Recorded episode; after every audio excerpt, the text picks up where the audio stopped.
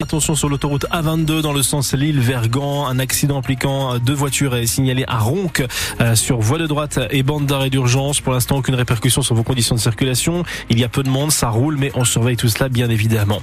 On partage l'inforoute ensemble. Pascal Thiebol de la météo. Le ciel va rester nuageux avec des averses encore possibles toute la journée et la soirée. Du vent assez fort jusqu'à 80 km heure en rafale. Les températures ce matin 8 à 10 degrés.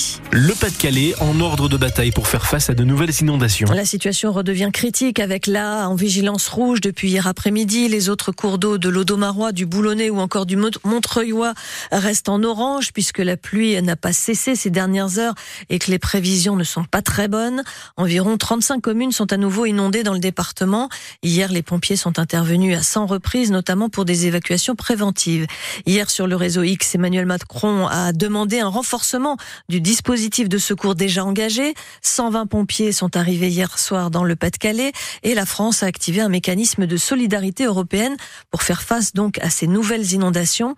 Le message des autorités est clair, résumé par le directeur général de la sécurité civile, Julien Marion. On ne laissera pas tomber le Pas-de-Calais. Nous allons à nouveau mobiliser des moyens très conséquents, des moyens de pompage en particulier, pour aller là où il y en a besoin. Ces moyens, nous irons les chercher là où ils se trouvent, d'abord au sein de la zone nord, nous irons les chercher également dans le secteur privé euh, sous le moyen de la réquisition, nous irons les chercher dans les autres départements français, et au moment où je vous parle, vous avez d'ores et déjà des moyens de pompage de grande capacité qui sont en route.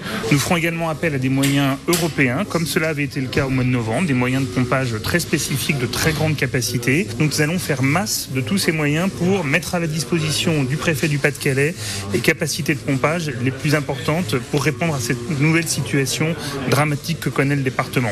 Julien Marion, le directeur général de la sécurité civile, et comme en novembre, les, des gigapompes doivent être installées au niveau de l'écluse de Mardic, du quai de la Batellerie à Calais et à Arc. Pour de nombreux sinistrés des inondations de novembre, eh bien c'est le cauchemar qui reprend. Exemple avec euh, Marie Delalo à Étré, dont le restaurant et les chambres d'hôtes sont inondés pour la troisième fois par la crue de la course, qui est un affluent de la Canche. Elle ne peut que constater les dégâts impuissantes.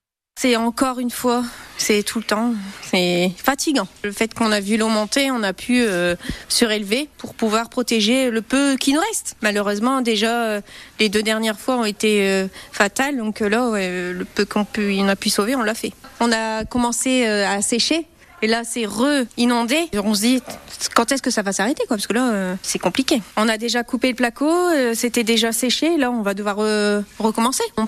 pour moi, le pic, il est pas là. C'était février-mars. L'eau qu'elle monte par ici. On a fait un trio. On a perdu notre maison, les deux entreprises, parce qu'on en a une à Montreuil, avec en tout 19 salariés, donc au chômage partiel. On sait que ça va arriver encore et encore, donc il faudrait vraiment qu'il y ait quelque chose qui soit mis en place pour pouvoir éviter ce drame.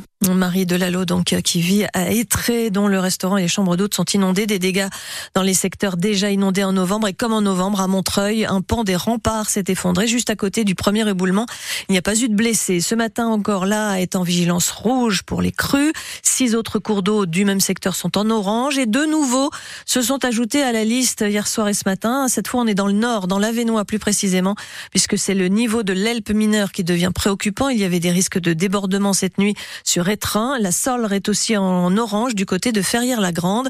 La pluie, mais aussi le vent, il a soufflé en rafale hier après-midi jusqu'à 138 km heure au Cap Griné, 129 à Boulogne, 96 km heure relevé à Lille à 17h. Le métro de Lille à l'ordre du jour de l'audience en référé hier devant le tribunal administratif. C'est la MEL qui l'a saisi et qui demande à Alstom de prendre des mesures d'urgence pour remettre un terme au retard à répétition lié au projet de doublement des rames, ces rames de 52 mètres qui devaient initialement être mises en service en 2016. On est en 2024 et la métropole européenne de Lille trouve le temps long. Elle engage donc ce bras de fer avec le constructeur ferroviaire, estimant que la continuité du service public des transports risque d'être interrompue à partir de l'été 2025. Les explications de Stéphane Barbero. Les 27 nouvelles rames attendues sur la ligne 1 doivent permettre de libérer autant de rames actuellement en circulation. Elles seront alors affectées à la ligne 2 pour remplacer les rames les plus anciennes qui vont partir à la casse. Mais l'avocat d'Alstom affirme ne pas être responsable de cette conséquence. Louis de Gaulle estime que dans cette affaire, ce que veut la MEL,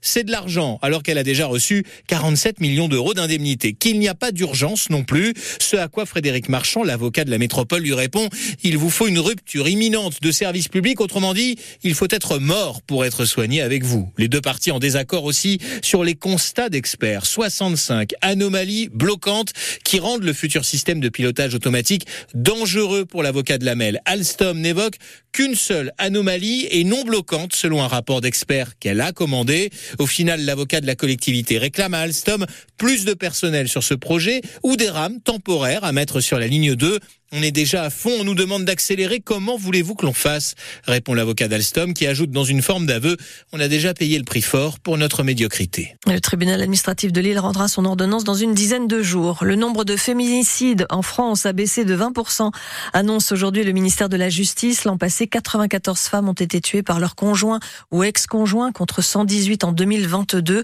Le collectif Nous Toutes n'a pas les mêmes chiffres et évoque, lui, un chiffre de 134 féminicides. Dans une semaine, la valse des prix cassés va commencer. Ce sera le début des soldes en France, mais des soldes qui débutent déjà aujourd'hui en Belgique et qui vont durer quatre semaines, donc jusqu'à la fin du mois. Le marché de Noël d'Arras a battu son record de fréquentation. Il a attiré cette année 1 70 000 visiteurs contre 900 000 l'an dernier. 15 000 enfants ont même eu la chance de rencontrer le Père Noël.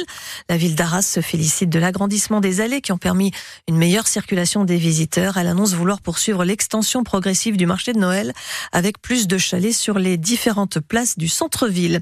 Ce soir, entre 18h et 19h, France Bleu Nord vous propose une émission depuis Fény à l'occasion des 32e de finale de la Coupe de France. L'équipe de Fény-Aulnois qui évolue en National 2 s'apprête à affronter Quevilly-Rouen qui évolue en Ligue 2.